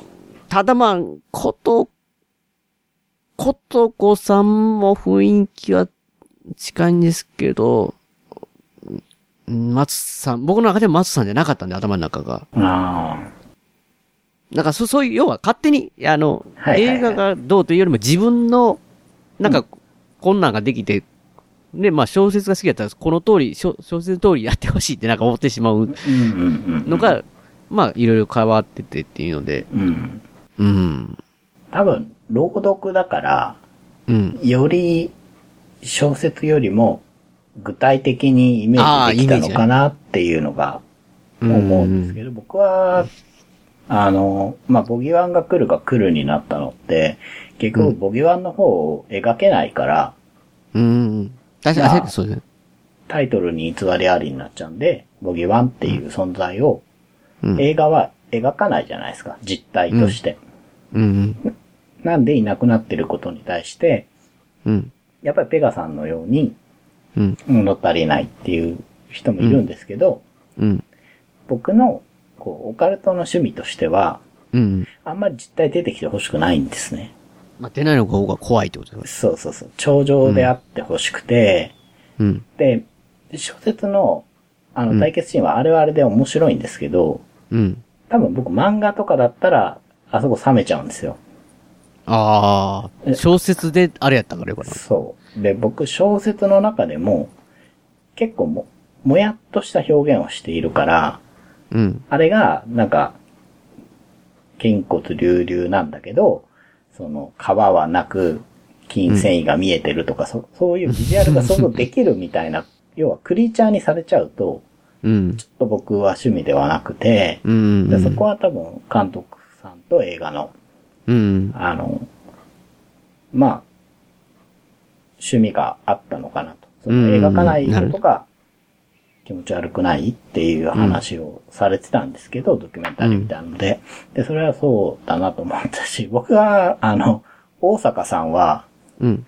小説の方だとそんなに気にしてなかったんですけ ど、あの、映画の方だと、めちゃくちゃいいなと思ってて、ああ、の濃いですね。ラーメン屋のシーンがすごい好きなんですよ。ああ、そうか。あの、ね。あそこ、なん、なんていうかな、出てきた時の、あの、佇まいとか、うん。あの喋り方とか、うん。あの、すごく優しく、ちゃんと説明してくれるんだけど、うん。うん。あの、こっちの知らない世界で生きてる感がすごい感じたんですよ。うん。なので、あの、僕は大阪さんすごい良かったし、あと、妻夫木さんがやってた秀樹が、うん。まあ、ムカつくんですよね。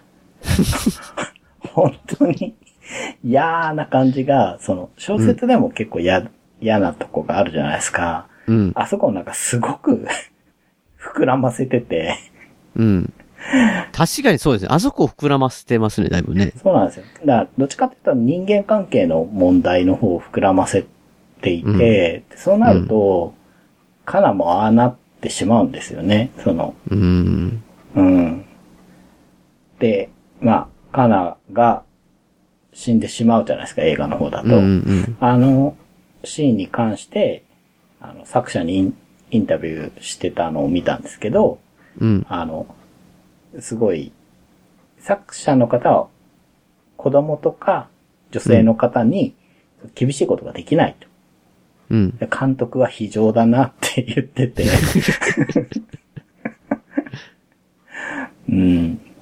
ああいうとことか、うん。僕は結構好みに合ってて、僕も結構原作を忠実に作ってもらうのが好きなうん。方なんですけど、うん。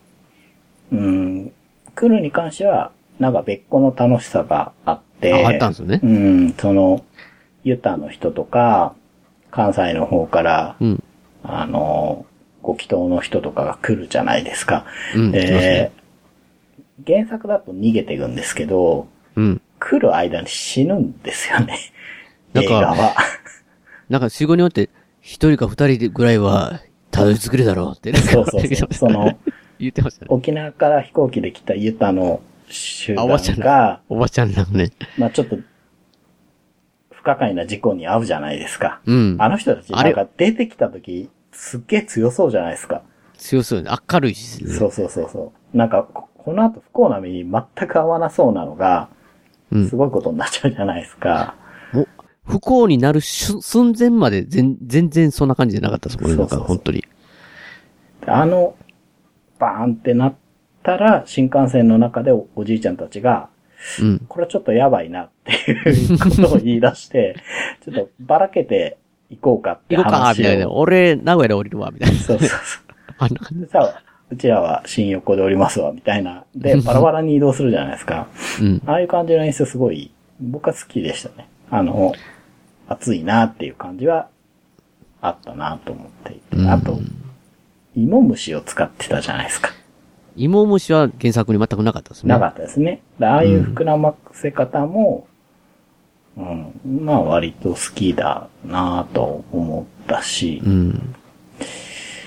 そうですね。結構出てきた役者さんがみんな僕は、ハマってるかどうか、ああれとして、演技がなんか、すごいなと思いましたね。最初のあの、うんお葬式のシーンとか、うん。なんか、すごく、嫌な感じが、 僕はああいうのが苦手なので、わかります。あの、親戚のね、なんか、あそうそうそう田舎の集まりで、うんもう、もう早終わってほしいってやつです。そうそうそう、ああいう感じとか、結婚式の二次会のこととか。あれ長かったなぁ。いや、ぼ僕、なんか、いや、あそこ嫌ですよね。いや、なぜ、なんかこう、僕、見てるときにね、もう、早終わってほしいシーンやかなるっていうか、わかのりにますわざと長くしてる。あれだから、あれは意図してんかなっていうあか、れ意図してますね。嫌なね、気持ちにさせるというか、あの、式の中で、新郎新婦のお面を、こう、動かして演技する。あああ、なんかありましたね。そこすごい嫌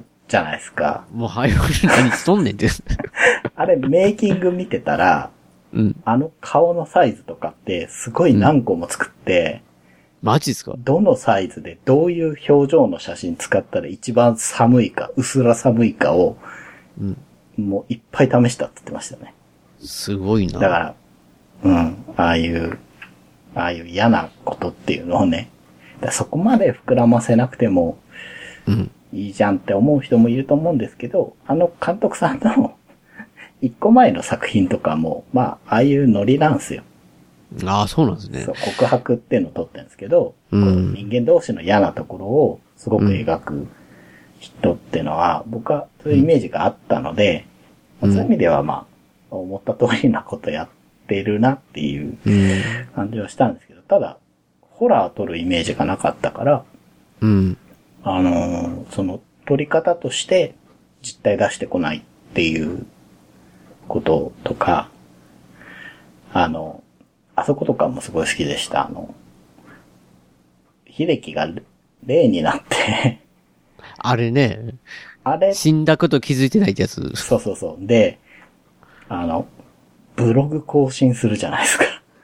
あれ怖くないですか最近更新されてるんですよ。 3日前から更新されてますって言ってね。あれ死んでもそのブログがあって。イクメンパパの。そうそう、あれ、あれは、なんて嫌なこと考えんだろうと思いましたね、僕は。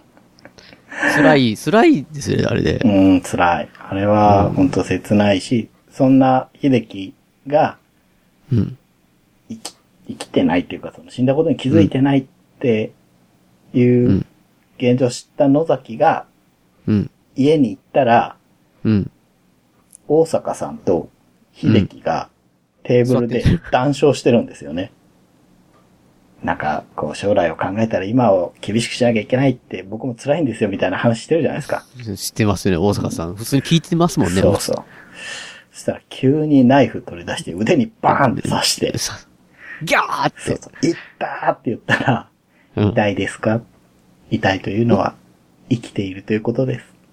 痛くないってな。 そうそう、あれすごい、あそこすごい好きなんですよ。でしかも、そのナイフが、実は野崎が、野崎の後ろポケットに入れてたやつで、あの、返しますって。そうそう。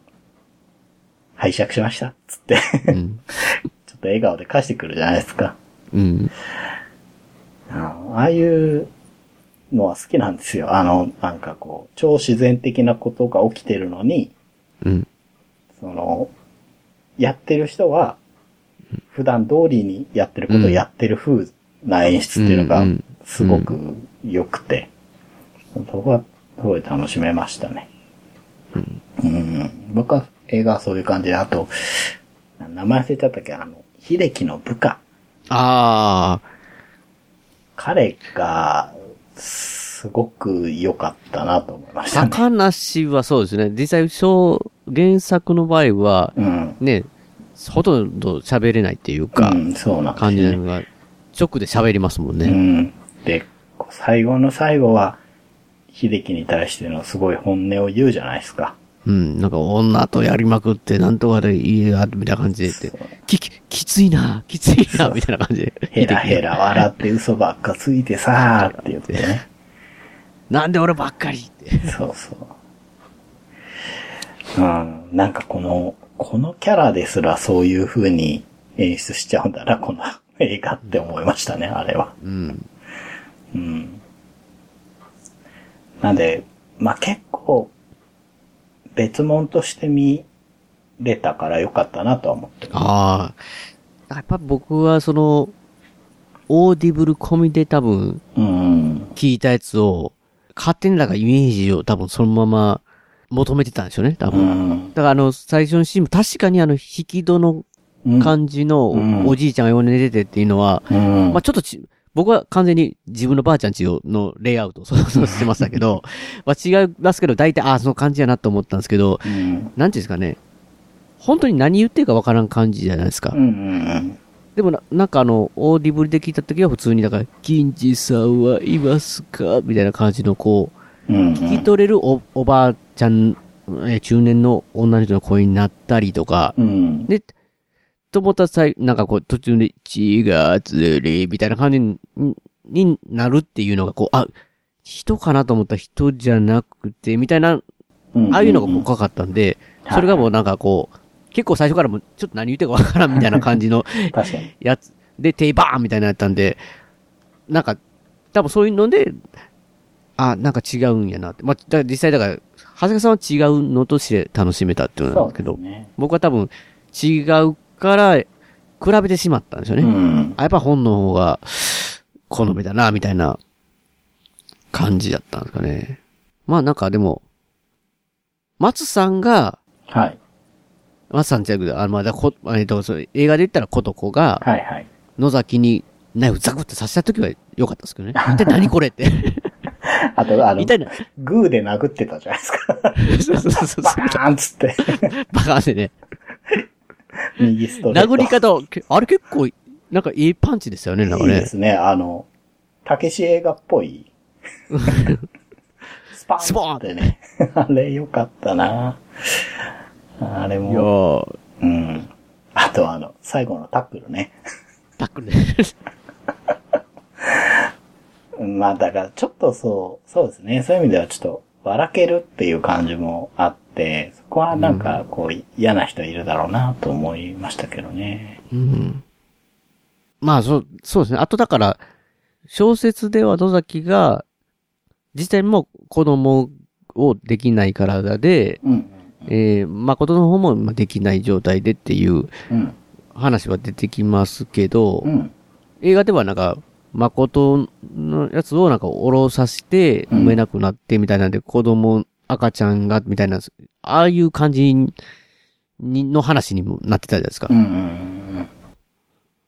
ああいうのも僕ちょっと苦手なんですよね、結構なんかこう。わ、かります。そうですね。だだからそういう、まあだから、まあそれでもね、ちょっとな人間のドロドロの嫌な部分をこう出していってるのか、ちょっとわかんないですけど、もっとなんか小説では僕のイメージでは誠はそこまでなんか結構、基本的にややさ優しいというか、うん。なんかガンとかい、あんまり、まあい、助けなあかんっていう時は言ってましたけど、ちさうんうんうん。基本的にはあんまり言わないようなイメージ。まあなんか外見はなんかあんあんあんな感じでしたけどね、イメージは。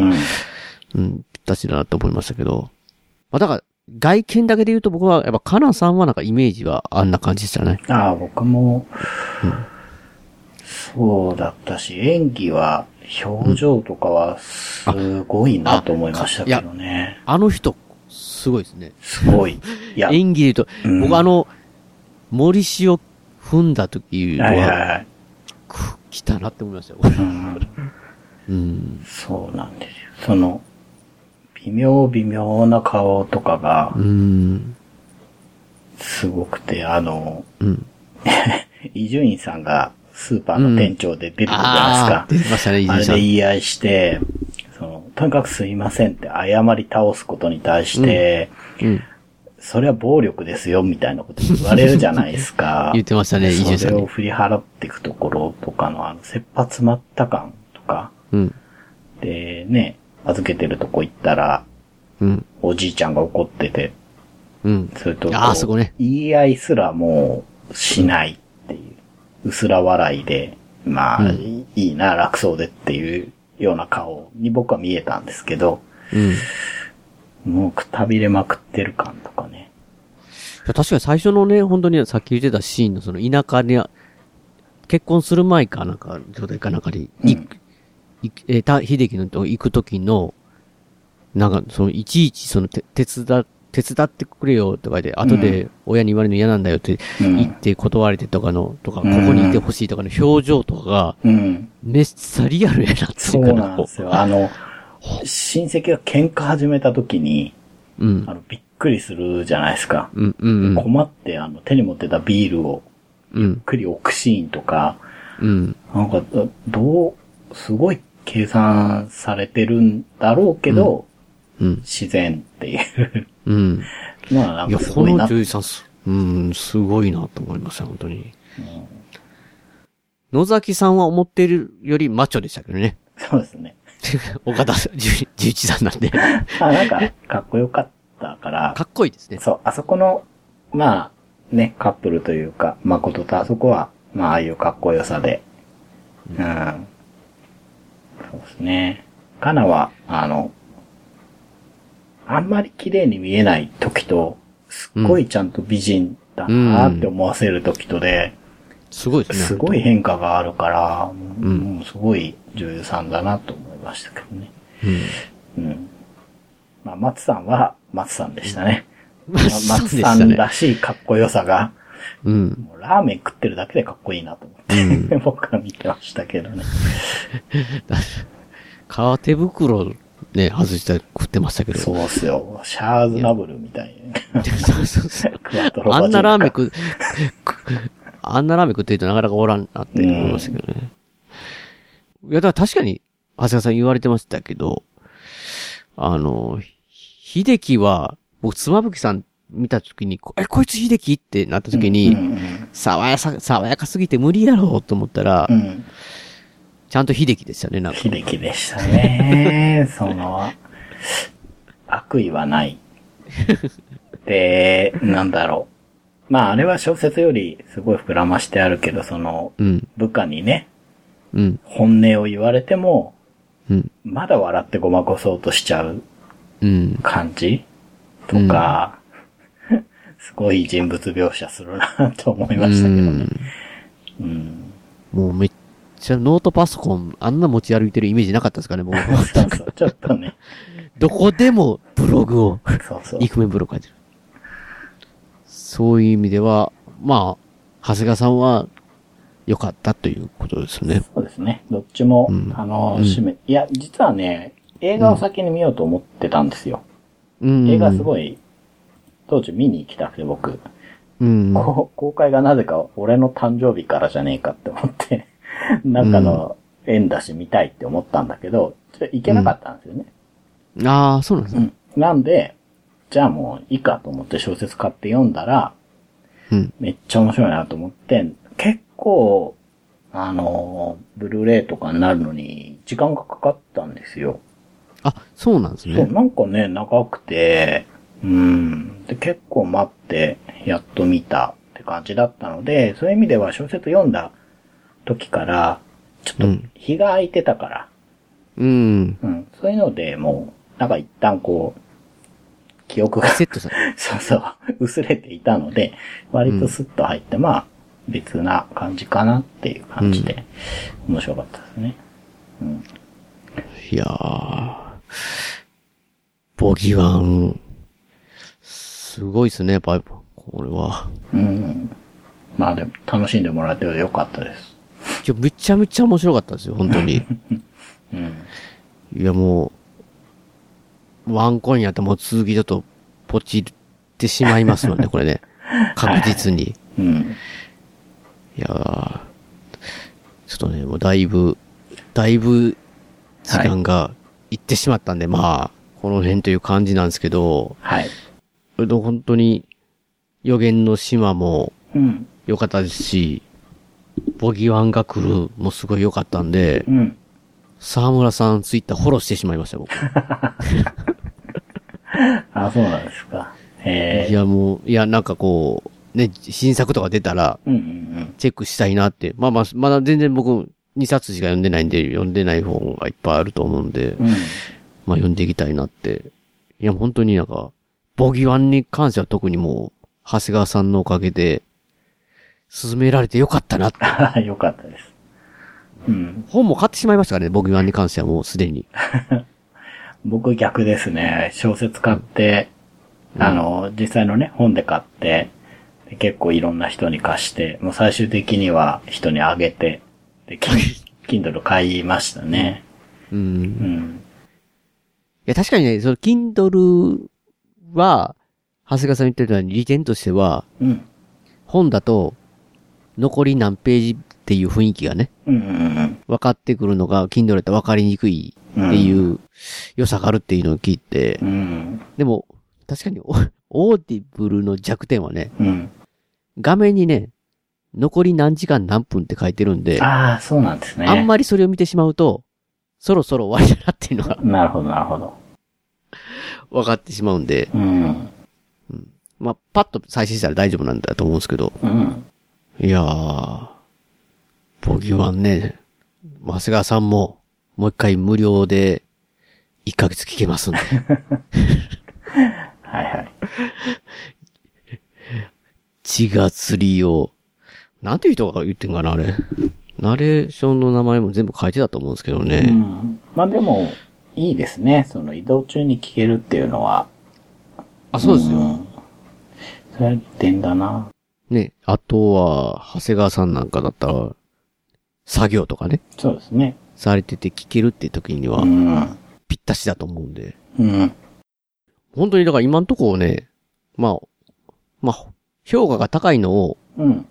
読んでるせいかわかんないですけど、すべて面白いんで、うん。うん、なんか、今まで本全然読んでなかったんで、最近。うん。本も、なんかこう、やっぱりすごい、ボギーワンもそうですけど、なんか出会ってない、いい作品いっぱいあるんだなって、なんかこう、あ、そうですね。思いましたね、なんか。うん。うん。だなんかね、今回聞いて、一個前聞いて、いやそういうの面白かったんだったら、これを読むといいよとか、あ、そうですね。ねいや、こ、怖いのばっかりだったんで、僕、ダメですけどね、も う。怖くないのでもいいんですけど、全然。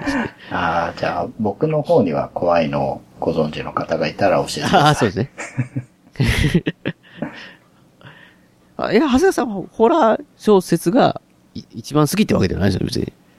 うーん、いや、でも最近すごい好きで、あ、そういうのが。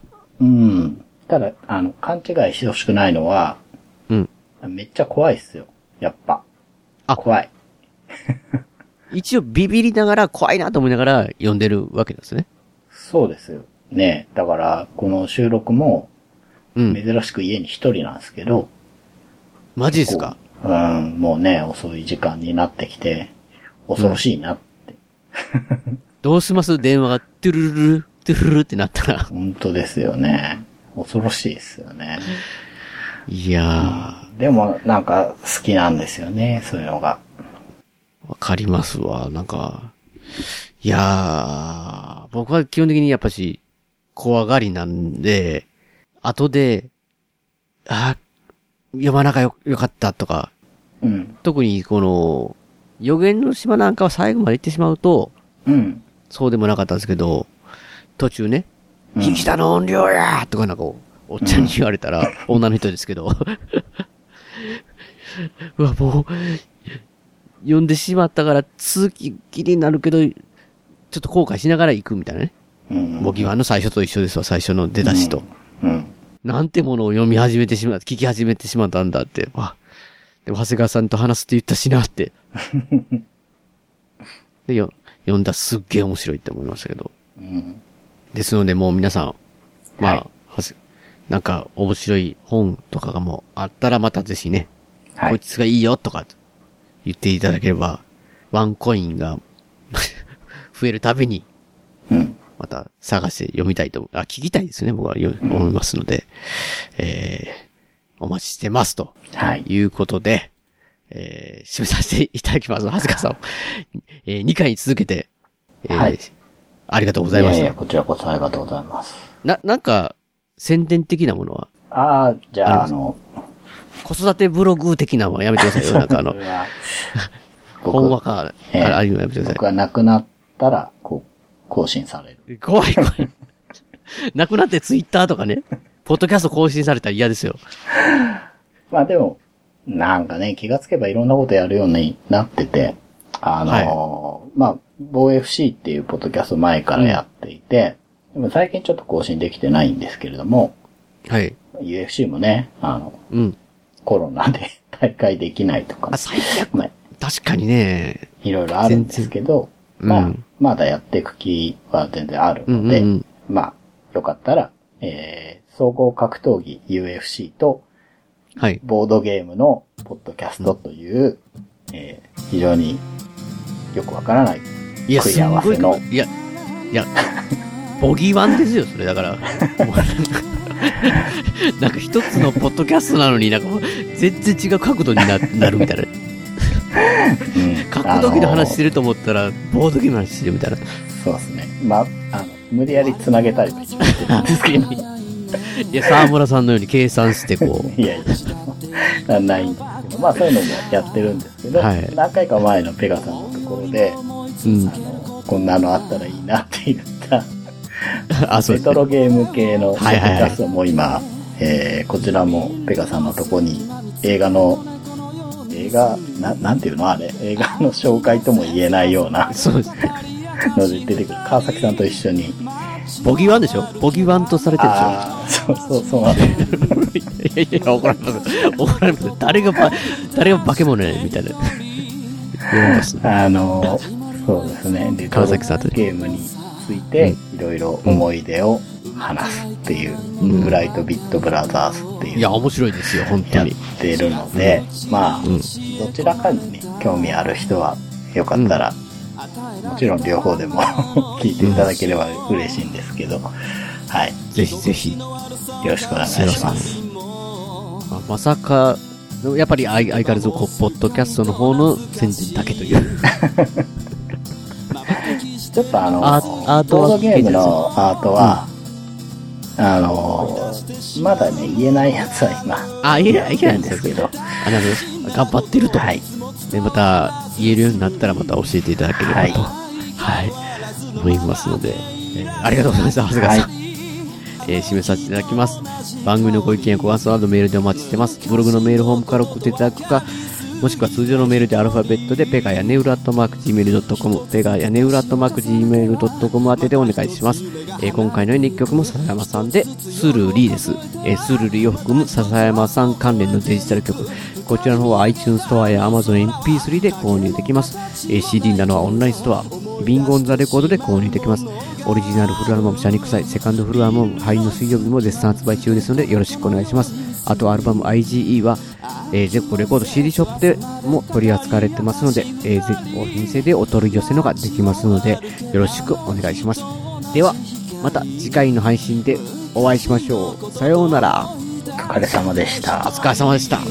大事なことはいつも伝わらずするり相変わらずのままでいられた二人街はもうすっかりと懐かしく変わり昔のことと分かりすぎる一人